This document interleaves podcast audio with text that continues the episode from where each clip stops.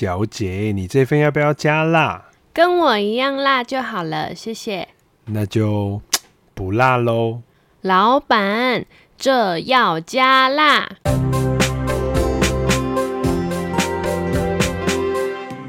说到夏天，就要去海边，来杯饮料，快乐似神仙。最近这个天气哦，真的热到超不科学的。我觉得我已经穿上了肉色的手套了，我整个手都已经有超级明显的色差，看起来 真的很不美观耶。哦，这个夏天没有来一杯饮料是不行的啦。说到饮料，Angie，你这饮料大王，喝遍了北中南各大的饮料店，有没有什么推荐的饮料，让观众也一起消消暑？说到饮料。你这个不能问我，因为我是一个原茶派，我不管喝哪一家的饮料，我都是点原茶，而且一定是无糖原茶。我是那一种只要稍微喝了一点果糖，我就会全身难受的那一种人呐、夏琳，你呢？这种天气，你最想来一杯什么？就像某外送平台的广告，我想来点什么呢？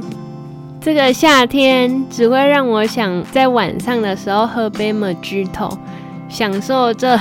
宁静又可以让自己畅快的片刻，但是 Mojito 好像不是适合在白天的时候喝诶。白天的时候我都会喝，可能是伯爵红茶之类的。Angie，你喝的原茶都是什么茶？那我们这一集就放轻松，我们来聊聊大家都感兴趣的饮料好了。我最喜欢喝的茶呢是清茶。那夏琳，你知道你最喜欢喝的伯爵红茶有一个淡淡的香味，你知道那个淡淡的香味是什么吗？淡淡的香味就是伯爵味，我不知道是什么味。如果你是指中古世纪的伯爵哦，中古世纪的贵族都不爱洗澡，所以淡淡的伯爵味，那有可能是臭味哦。那伯爵红茶呢，本身是红茶当基底。那在炒制的时候啊，它会添加一点香柠檬进去。香柠檬呢，很容易会被人家误认是佛手柑哦。那就是它在炒制的时候有添加柑橘类，所以这样子在它盛茶的时候就会有柑橘类的香气哦。那夏琳，我问你哦，你喝了这么多饮料，你分得清楚红茶、乌龙茶跟绿茶的差别吗？当然分得清楚嘛，这三种茶的口感都不一样诶。红茶就是有红红的味道，我个人觉得会比较黏腻厚实一点。然后绿茶会是比较清爽清淡，但是会比较冷一点的感觉。乌龙茶呢，我个人是觉得介于这两者之间。Angie，你可以体会我在说什么吗？我很难理解你刚才在讲什么。其实呢，红茶、绿茶、乌龙茶这三种我们常听到的茶呢，它都是茶叶不同阶段制作的产物哦。那它的茶叶刚采下来的时候啊，就会有很多鞣质跟多酚，那些物质呢，其实都是苦涩味的哦。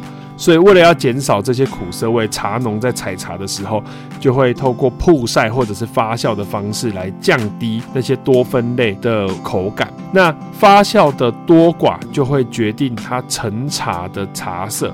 所以，我们一般讲的绿茶或清茶，就是指不发酵的茶，它会保留最多的香气，还有一些植物性的多酚的甘甜味。那乌龙茶呢？乌龙茶属于半发酵茶。那半发酵茶呢，就会介于发酵茶跟不发酵茶之间，好像讲了一段屁话，但是它的色泽跟茶汤的味道也会不一样。红茶呢，就是全发酵茶。发酵的最透彻，所以它的口感跟风味的多变化呢，就会比其他两个茶来得多一点点。大家有没有这种经验？就是你去点饮料的时候，你跟他说我要一杯金萱，那一下子金萱是乌龙，一下子金萱是清茶，这到底是怎么回事呢？就是金萱其实是茶树的品种哦。那金萱的品种呢，就是我们的台茶十二号这个品种。那台茶十二号呢，如果做成半发酵，就是金萱乌龙；如果做成不发酵，就是金萱清茶。我这样子解释，夏琳，你有听懂吗？难怪它的口感这么相似，原来是这样子哦。那有没有跟红茶相似的茶？有一种茶跟红茶就很像，它也算是发酵茶的一种。那它的发酵茶呢的发酵过程又跟红茶的制成不太一样，它就是我们讲的普洱茶。那普洱茶喝起来呢，就有一种熟龄的味道，感觉好像喝了普洱茶都老了好几岁。不知道大家有没有听过华叉奶茶？就是我们去可能像是秀泰啊，或者是一些威秀之类的影城附近的饮料店，就有华叉奶茶。那他们家的奶茶呢，就是红茶跟普洱茶用比例混合做成的奶茶，口感还不错哦。说了那么多种茶类，到底哪一种是最消暑的茶啊？虽然在夏天，各种茶只要加上一点冰块就够消暑了，不过这几种茶总是有区分的。Angie，你来和我们说说看这几种茶的功效吧。茶是一个非常普及的饮料，那其实我们大部分的听众朋友在这种炎炎夏日不喝杯饮料，就跟 Andrew 一样浑身难受哦。那喝茶其实有很多好处哦，我们先讲好处，我们再来讲要注意的地方。那喝茶的好处呢，就是你可以降低心血管疾病的风险。他说：“诶，大家有没有觉得很耳熟？怎么听都是这一个。那茶叶啊，里面其实含有很多的儿茶素。”还有多酚类这些抗氧化的物质，那这些抗氧化的物质呢，对于减少身体里面坏的脂蛋白，还有调控血糖跟控制体重，其实都会有帮助哦。那夏琳，你知道古代的人是怎么刷牙的吗？用手指刷牙吗？用手指刷牙有点恶心，因为你要知道，古代的人也不常洗手，也不常洗澡。那古代的人嘴巴臭臭怎么办呢？他们就发现，哎、我嚼茶叶、咬茶叶，让口腔里面的味道，哎、散去是有帮助的。所以其实某种程度上呢，喝茶可以预防口臭跟蛀牙哦。这个就是古人留下来的智慧。所以茶是可以帮助口腔消毒的吗？某种程度上，茶是有改善口腔问题的效果，但是这边要特别注明哦，嚼茶叶跟喝茶不能取代刷牙，该刷牙还是要刷牙。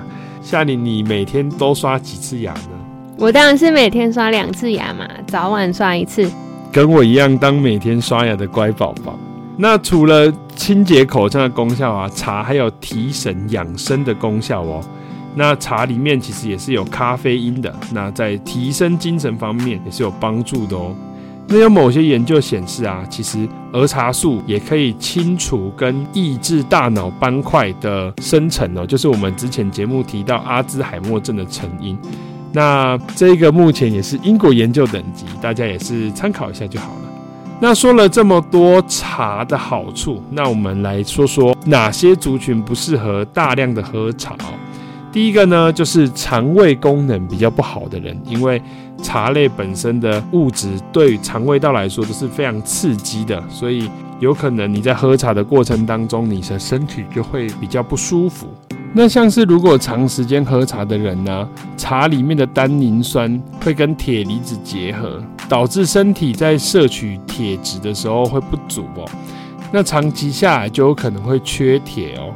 那容易心悸的人呢、也不适合喝大量的茶哦，因为茶里面的咖啡因啊跟茶碱会活化中枢神经系统，有可能会因为喝大量的茶导致你的状况变得比较严重哦。那刚刚说了这么多有关茶的知识啊，其实大家还是可以区分一下，就是如果它的发酵的程度比较多，像是红茶。研究上来说，发酵程度比较多的茶呢，因为它的单宁酸、儿茶素、茶碱含量比较低，那其实对于神经的刺激就比较少，所以大部分的人都会来一杯红茶当下午茶，在工作过后喝杯红茶可以减缓压力、稳定情绪。那发酵比较少的茶呢，像是绿茶、清茶，它里面保有了比较多的单宁酸、儿茶素，所以它的抗氧化的效果最好。那它像是提神的效果、降血脂的效果都会比较好哦，但是这些物质都比较刺激肠胃道，所以我们喝的时候就要注意一下时间。那如果怕喝茶睡不着的话，下午过后呢，能够喝的茶就是发酵最完全的黑茶，也就是普洱茶。说了这么多呢，在 Andre 的字典里面，一年四季一天二十四小时都是适合喝饮料、喝茶的时间哟。